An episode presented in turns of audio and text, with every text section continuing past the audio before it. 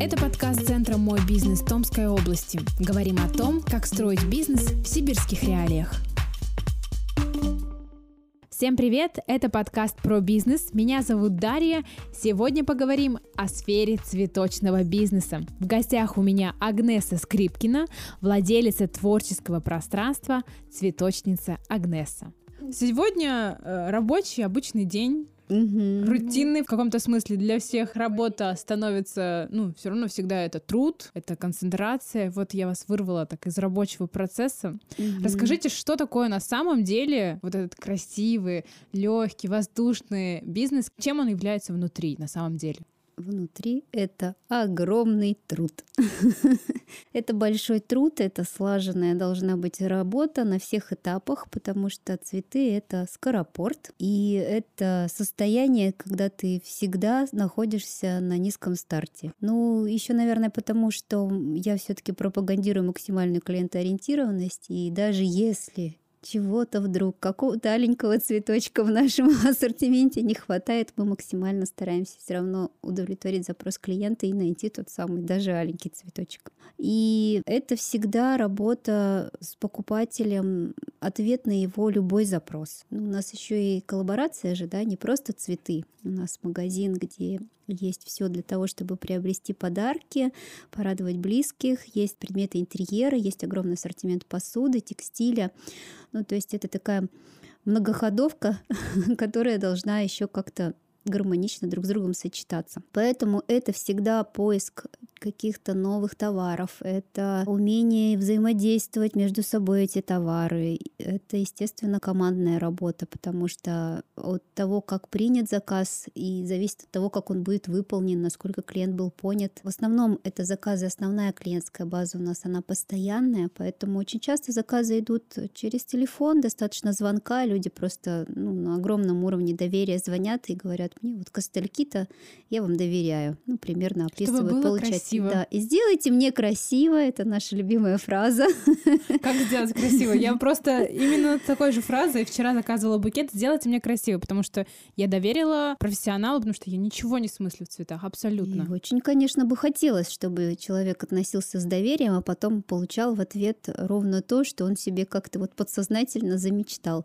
Мы спрашиваем примерно, кто получатель, какое хотелось бы подарить настроение, и уже в соответствии с этим делаем заказы. И вообще максимальная благодарность всегда это, когда клиент говорит, вот я вот именно так и хотел.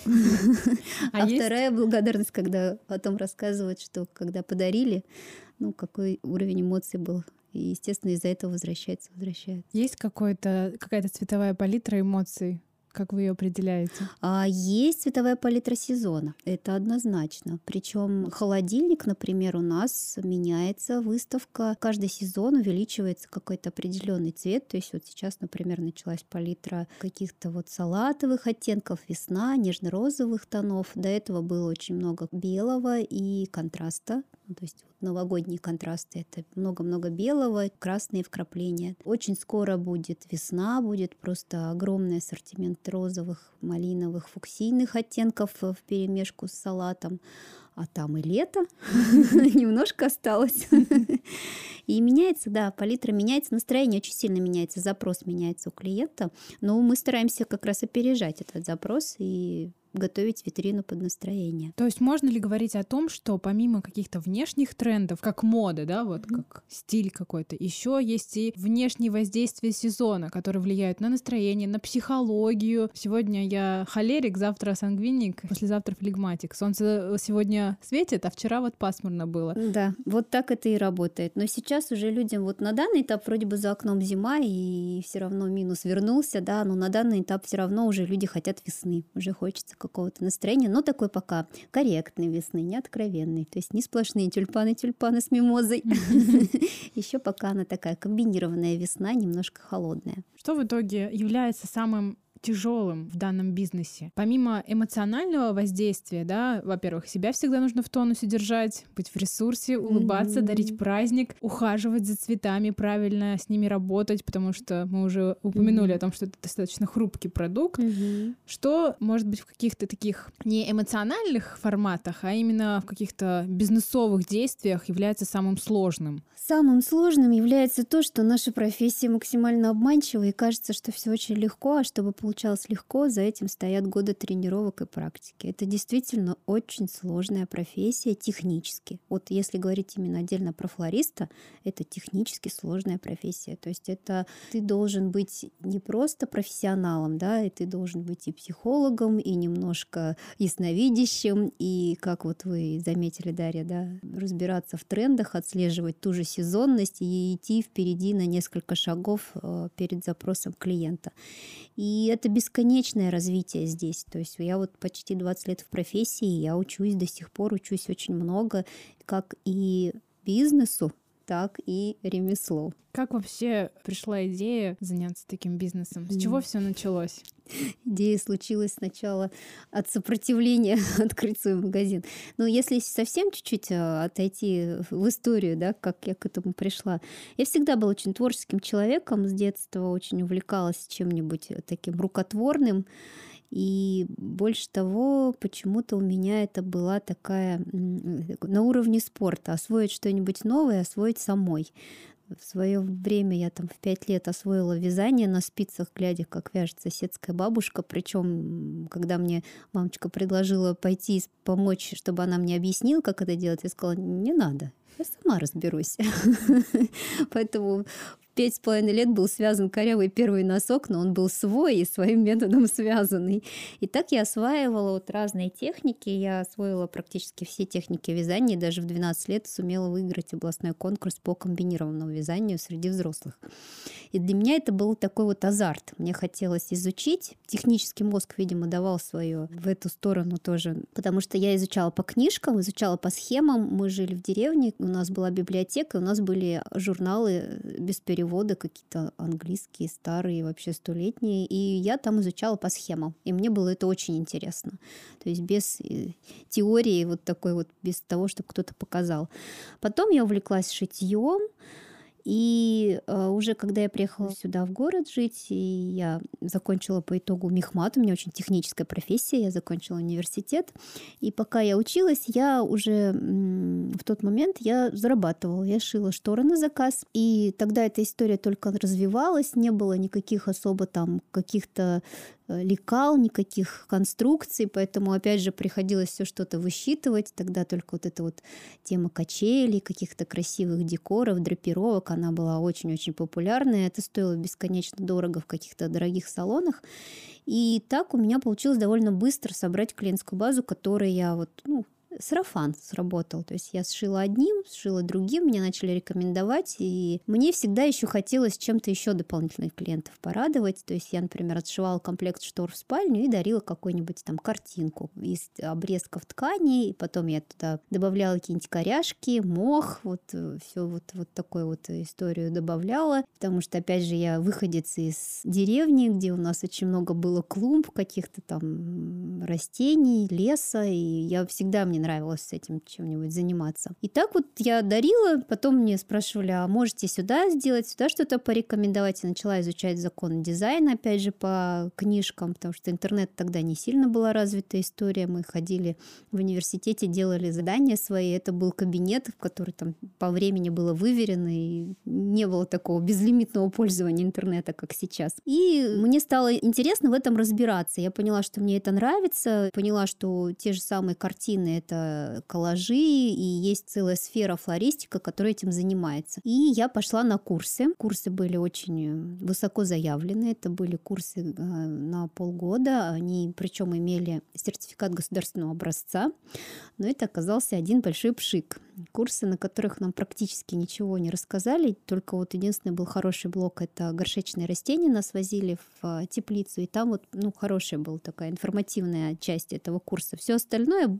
То есть тогда даже нам не рассказали, что есть техника спираль, по которой складываются букеты. Но все равно вот у меня сложилось ощущение, что это прямо вот мое, и мне хочется в этом развиваться. И когда я закончила университет, у меня уже к тому моменту родился ребятеныш, и на семейном совете было принято решение, что я иду работать, потому что у нас были ну, платежи, мы выплачивали квартиру, и нужны были еще дополнительные заработки. Спасибо, помогали родители. И я, в общем, опираясь на то, что у меня есть какие-то там курсы, увидела объявление, что требуется флорист, пришла, причем с годовалым ребенком на руках. Очень я всегда юно выглядела. Надо мной посмеялись, сказали, ребенок, ты что здесь делаешь? Я говорю, я хочу работать. Они говорят, ну, ты вообще куда? Говорит, вот иди нянчи с сестрой. Я говорю, что это моя дочь, а еще и так. В общем, весело надо мной посмеялись, но на тот момент точка, куда требовался флорист, где висело объявление, она очень остро нуждалась э, в сотруднике, и, в общем, мне предложили, так сказать, пройти стажировку. Но человек, который освобождал, скажем, рабочее место, он был уже одной ногой в Москве, ему было вообще все это неинтересно, кому-то там знания передавать, поэтому неделя стажировки моя свелась к тому, что я мыл вазоны, подметала пол и все равно я была бесконечно счастлива, потому что мне казалось, что это такой мир, который просто можно бесконечно постигать. И все так интересно. Вот само это состояние, что можно открыть дверь, взять цветочек, из него что-то сделать и закрыть дверь холодильника. Мне казалось, это какая-то магия, просто уровень непостижимой магии.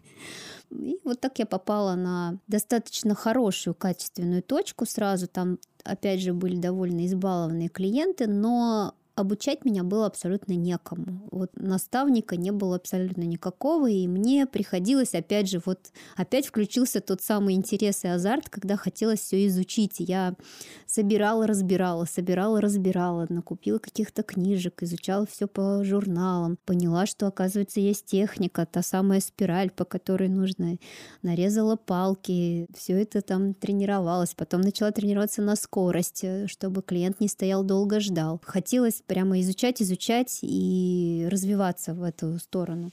И мне очень нравилось общение с клиентами. Это была отдельная моя любовь. Еще тогда мне нравилось, когда я знаю, как их зовут. Я всегда представлялась сама, что меня зовут Агнесса, спрашивала, как зовут их. И тогда еще завела такую тетрадочку, где я писала, кого как зовут, какие примерно у них даты, что любят, что не любят, что когда взяли. Ну, такая, сейчас это называется CRM, а тогда это была от руки написанная тетрадочка, привычка, но уже тогда это была вот та самая клиентоориентированность, когда мне хотелось по максимуму ответить на запрос клиента, и если я знала, что там у них скоро приближается дата, где вот э, они что-то определенное любят, я начинала просить руководство мне скорее это привести, чтобы там им этот вот ассортимент предложить в тот момент. Но было сложно, очень сложно, э, потому что приходилось становиться настолько быстро специалистом. С одной стороны, хотелось э, понравиться, чтобы понравилось клиенту, клиентам, а с другой стороны не было отклика особого со стороны руководства. И ты такой был во всех фронтах виноватый. И проработала я в найме два года, но по итогу настолько стало эмоционально сложно, что я решила, что я брошу это дело и больше никогда в жизни ни один цветочек в руки не возьму. Хотя с самого начала, когда я еще только начала увлекаться вот этим флористическим настроением, муж мне все время говорил, что я цветочница Агнес. И была такая песня раньше — цветочница Анюта. И вот он мне все время говорил, да, ты моя цветочница Агнес. И когда я ушла, я уже начала искать другую работу, я была уверена, что я ни за что в жизни никогда больше не буду заниматься цветами, потому что это была такая огромная боль внутри. Это не о выгорании речь идет. Нет, это была боль, когда, вот знаете, это когда тебя бросили. Первая любовь ушла. Первая любовь тебя бросила. выгнала тебя, скажем так.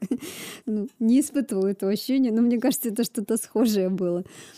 И муж мне сразу говорил, давай открывать магазин. Он тогда был тоже, ну, он занимался тогда уже, он был в найме, но э, занимался подбором персонала и выстраивал большую сеть. И он знал законы бизнеса, скажем, и продаж ему были близки и понятны. Мне же, как человеку творческому, это вообще казалось настолько Мне до сих пор кажется, это какая-то непостижимая такая тема.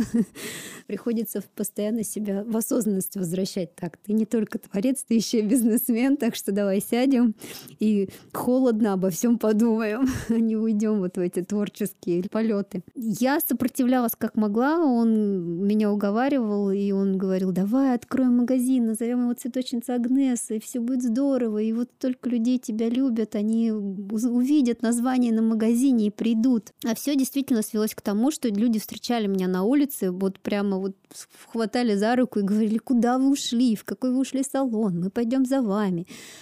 Когда я говорила, что я никуда не ушла, я нигде не работаю, они говорят, давайте мы купим цветы, привезем вам, вы нам что-то сделаете.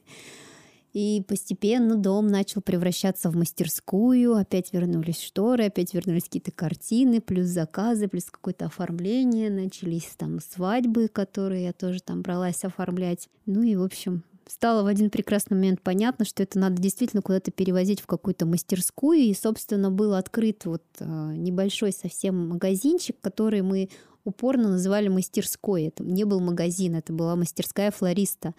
И название все-таки случилось, цветочница Агнеса. И, и действительно, первые пару лет заходили люди и спрашивали, вы та самая Агнеса? Я говорю, да, я та самая Агнеса. И вот люди оставались. И сформировалась такая постоянная клиентская база. Город все равно маленький, наверное. Если кто хочет кого-то найти, он его находит. В этой истории возникает самый главный вопрос, наверное, ну, лично у меня. Это mm-hmm. про тетрадочку. Mm-hmm. Все-таки.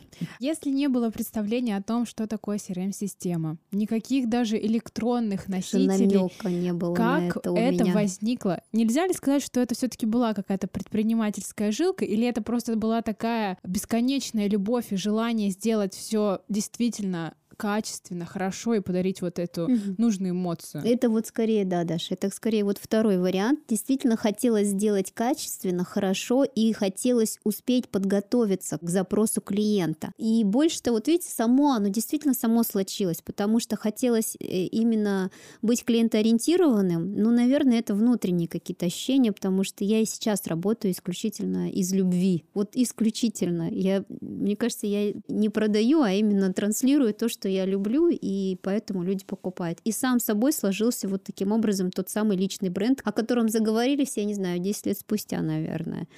А у нас вот оно само собой в результате получилось. Насколько сложно это нести, не знаю, можно ли сказать, бремя все-таки? Это сложно. И это нести бремя. Вы не вообще близки к истине.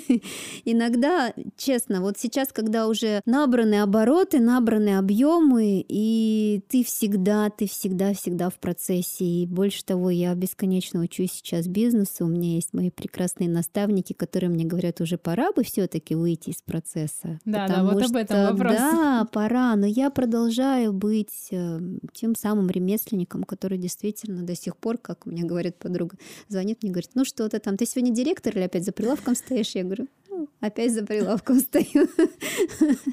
Потому что, конечно, нужно очень много времени уделять каким-то управленческим моментам. Очень много. Это система учетности, это аналитика, это ну и вообще, чтобы быть, э, как говорится, в теме, нужно постоянно что-то изучать, в чем-то развиваться. Но я настолько люблю свою работу, настолько люблю своих клиентов, настолько люблю то, чем я занимаюсь, что, опять же, совсем бросить это я не могу и не хочу. Но и вот, опять же, то самое бремя личного бренда, как только я начинаю отходить на второй план, начинаются какие-то сразу затишья. Я уж не знаю, что там, законы энергии срабатывают или фэн-шуй, но так это прям на практике и происходит. Где сегодня можно качественно обучиться в сфере флористики, где можно познать все эти азы не только при собственном желании и рыскании в сети интернет, либо в книгах? О, интернет — это часто зло, на самом деле, в нашей профессии. Обучаю я сама.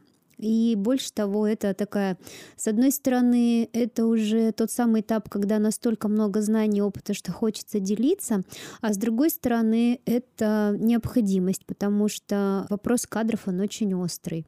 Вот как мы с вами проговорили, это действительно обманчивая профессия. Люди думают, что она очень легкая, и сложить два цветочка, ну что уж, я и бантиком не перевяжу. Вот сейчас у меня идет очередной курс, и сегодня девочки у меня были на поставке, мы с ними разбирали коробки с цветами им показывала, как они приходят. А у них прошло всего два занятия, и они говорят, мы уже в шоке, что так сильно все отличается от того представления, какое у нас было изначально. И больше того, они говорят, мы приносим домой работу, а там дети говорят, и что? И вот вы делали это весь вечер? Да, мы делали это весь вечер, и больше того, у нас там куча косяков, нам бы еще бы подучиться. Ну, во-первых, надо выбирать, где учиться. Надо выбирать обучение с реальным материалом. То есть нигде сплошная теория. И очень часто сейчас, вот опять же, да, я говорю, интернет в этом смысле часто зло. Открываешь интернет и видишь, что там учат не просто тому, как не надо делать, такое просто нельзя делать, а этому обучают, и за это даже деньги берут за такое обучение.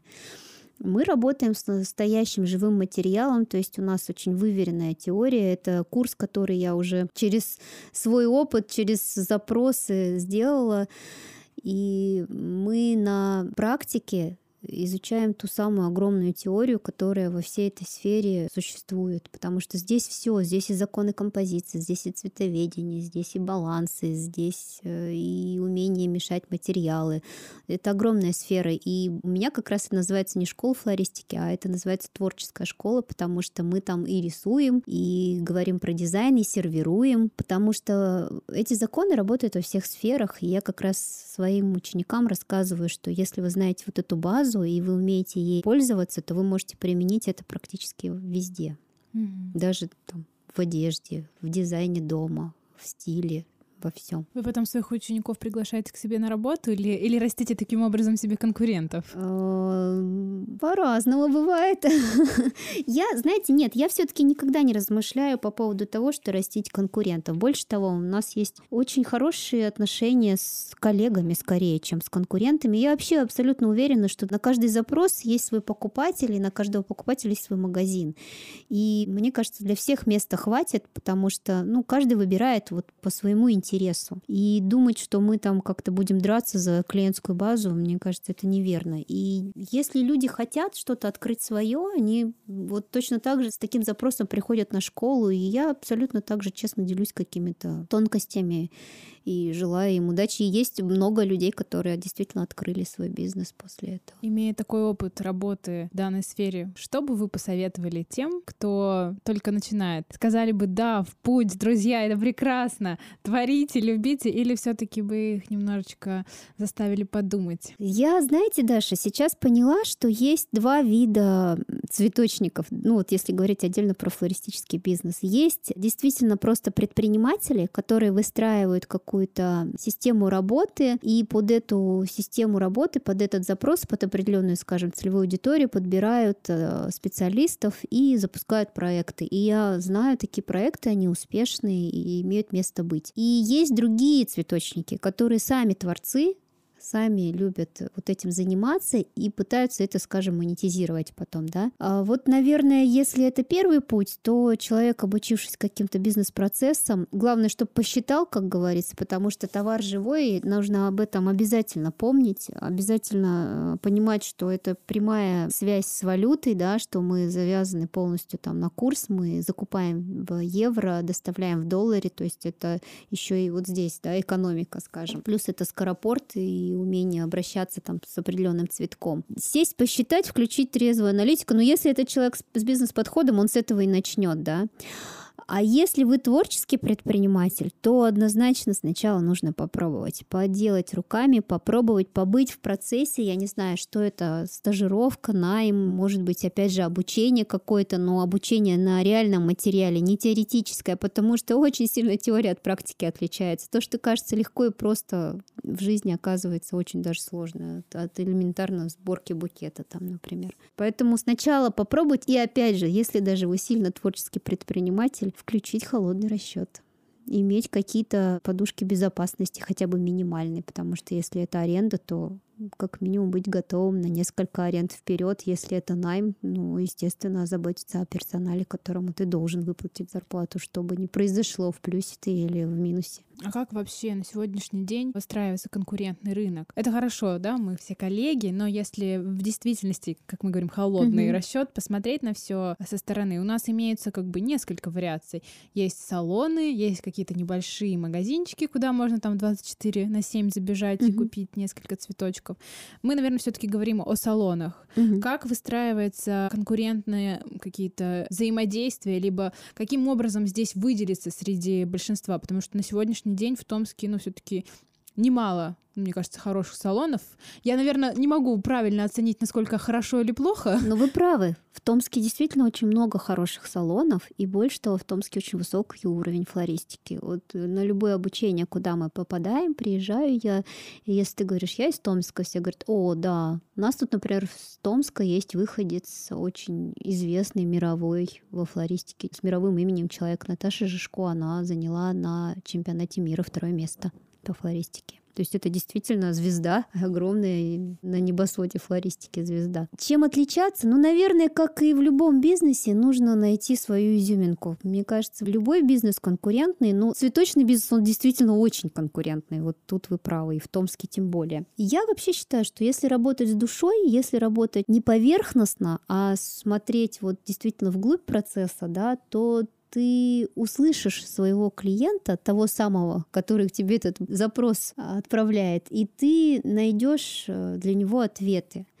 Я для себя нашла вот э, силу в том, что это такая вот действительно коллаборация, что это не просто цветы, и не отдельно магазин цветов, отдельно магазин посуды, отдельно магазин там каких-то вещей для души, и отдельно обучение.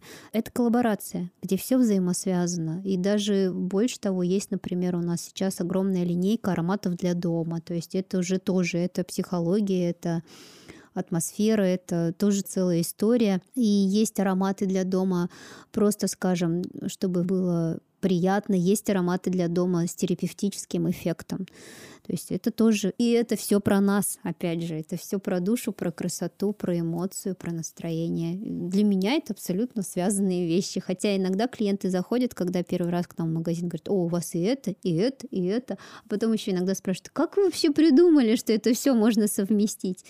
А для меня это как раз вот тот самый ответ на запрос клиента. То есть мне всегда хотелось, чтобы клиенту было комфортно и максимально, скажем, без лишних телодвижений каких-то, без суеты по городу, там, и без какого-то невероятного процесса, да, обдумывания, как же, как же, как нам сейчас часто клиенты говорят, господи, какое счастье, что вы есть, вот, вот скоро Новый год, и вы решите все мои вопросы. Вот у меня вот столько таких клиентов, столько таких партнеров, а столько таких в семье. Придумайте что-нибудь события. Мы действительно там от нуля до исполнения, до сразу до красивого оформления все это собираем, все эти подарки. Насколько меняется ассортимент, ну, например, связанный с цветами за, например, за последние пять лет? Насколько он изменился? Все-таки какие-то внешние тенденции влияют, оказывают какое-то свое воздействие? Замечаете это и что влияет? Очень главное? сильно. Все поменялось очень сильно. Вообще надо сказать, что флористика — это огромный мир с очень быстрыми законами. Это даже, наверное, поскорее, чем мир моды. Ну, как минимум, с той же скоростью все меняется. И она отличается, та же самая подиумная флористика от э, бизнес-флористики, да. Очень меняется ассортимент, на рынок выходит много каких-то новых э, стран с какими-то новыми предложениями. Вот недавно, кстати, буквально вчера разговаривала с своими своими студентами на школе и говорила о том, что сейчас, например, вот та самая сезонность растений. То есть раньше было, что есть сезонные растения, которые в другое время просто не достать. Сейчас просто меняется страна, да, где это растение взращивается. И у нас очень выверенные сейчас логистические схемы, и мы действительно можем привести что угодно, когда угодно, практически в любое время года те же ландыши можно найти круглые сутки, круглый год. Как выстраивать эти отношения? Как их искать? Э, ну, это труд. Это, конечно, огромный труд. Во-первых, это сначала надо выйти на достаточные объемы, потому что, ну, скажем, если вы берете там одну-две пачки роз в неделю, то, конечно, вы не можете размышлять о каком-то годовом договоре с эквадорской плантацией напрямую, как у нас сейчас существует, и напрямую получать там без посредников свежайшую розу, например, ту же самую, да. Я думаю, что это еще и взаимодействие с оптовиками. Вообще человеческие отношения, они везде дают свои плюсы. То есть как только вы честно выстраиваете отношения, ты мне, я тебе, не знаю, вовремя все оплачиваете, не держите каких-то бесконечных долгов, там, не скрываетесь, не, не подсовываете нигде там что-то не свежее, не пытаетесь реализовать там это, то все обречено на успех, мне кажется. Самое главное в любом случае, наверное, это касается в принципе любого бизнеса, быть прежде всего честным. и открытым. Да, я абсолютно в этом уверена. Хотя наверное, настоящие матерые акулы, которые сидят на огромных финансах, иногда могут со мной не согласиться. Но я за то, чтобы все-таки это было через душу, через любовь, а тут обман, конечно, неуместен. Агнеса, давайте дадим каких-то пять простых шагов тем, кто на пути только в сфере предпринимательства, особенно в сфере такой прекрасной, красивой на первый взгляд, но являющейся все-таки достаточно сложным и трудоемким процессом, что нужно сделать, чтобы бизнес в сфере праздников, флористики и настроения состоялся? Ну, для начала сесть и посчитать, что можем предложить. Абсолютно я уверена, что даже если у вас это холодный расчет, все равно какая-то насмотренность и какая-то, скажем, планка вами задана должна быть. Потому что одно дело, если вы хотите открыть что-то там, скажем, ну, тот самый формат ларька, где пробежал мимо и купил там три цветочка, и не нужно чего-то там сверхъестественно, то это, наверное, один вариант. Мы говорим вот все-таки про про салон, да, про высокую флористику, то тут все-таки бесконечно обучаться, причем обучаться современным технологиям это и касается и продвижения, и профессии самой, и взаимодействия с клиентами, те же самые CRM. Очень много же сейчас разных сфер коммуникации с клиентом. Да? Мне кажется, еще не надо хвататься за все и сразу, потому что очень много бизнесов, которые не имеют никаких определенных ценностей. Да? Они тут чуть-чуть, а там чуть-чуть. И вот это вот ошибочное мнение, что мы работаем со всем и для всех, оно очень ошибочное. То есть нужно промониторить каким-то образом. Нужно понять, кто может стать вашей целевой аудиторией, какой запрос она может вам выдвинуть и какой вы можете дать ей на это ответ. Соответственно, из этого вы сможете понять, что именно нужно сказать и как предложить этой самой целевой аудитории. Ну, то есть сначала все-таки аналитика и не обманываться, что вы можете быть хорошим для всех э, сфер. Не и бывает не такого. Б... Хорошим, может, вы и можете быть, но нужным, и чтобы они к вам пришли, вы для всех быть не можете. То есть все равно как минимум нужно выбирать сегмент, в котором вы будете работать. Либо это какие-то разные направления, но вначале точно не разбегаться в разные стороны. То есть постепенно, наработав одну, отработав да, какое-то действие, да, да. можно наращивать да, темп. Я вообще считаю, что если что-то делаешь, то делай это хорошо, а делать э, хорошо все, ну, невозможно. Увы. Увы. Какой бы ты многозадачный не был. Ну что ж, я думаю, что Немного мы приоткрыли завесу тайн в этот прекрасный цветочный флористический бизнес э, с настроением, и кто-то сегодня явно задумается о том, стоит ли, а если уже задумается, то примет наши советы и историю, которая действительно состоялась, живет, да, себе, живет. себе на подкорку Процветает, как Это говорят самое наши главное. клиенты. Процветание вам в прямом смысле этого слова. Так и есть. Цветем. Спасибо. Все, отлично. Спасибо, Спасибо большое. Дарья. Всего доброго. Подкаст создан Центром «Мой бизнес» Томской области. Прокачивайте свои знания о бизнесе с нами и становитесь профессионалами.